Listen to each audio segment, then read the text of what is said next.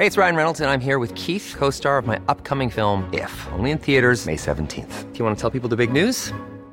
All right, I'll do. Sign up now and you'll get unlimited for $15 a month in six months of Paramount Plus Essential Plan on us. Mintmobile.com slash switch.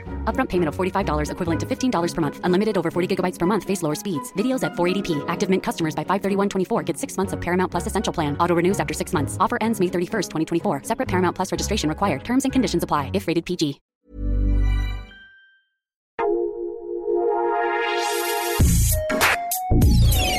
Escucha la opinión de Sergio Sarmiento, quien te invita a reflexionar todos los días con la noticia del día.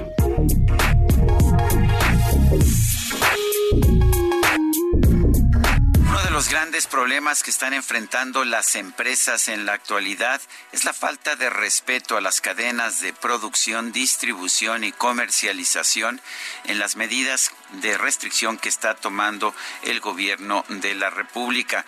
Considere usted, por ejemplo, lo que ha ocurrido con, con ciertos productos, productos alimenticios.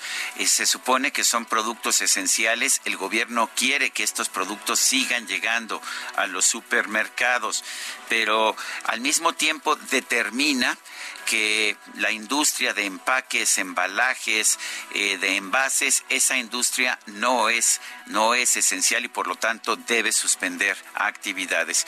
¿Cuál es el resultado? Bueno, pues que la industria de alimentos no encuentra cómo empacar sus productos y llevarlos, por lo tanto, a los supermercados. El resultado es que a pesar de que supuestamente el gobierno quiere proteger esta de alimentos, simple y sencillamente la está atacando por no entender cómo se manejan las cadenas de producción, distribución y comercialización.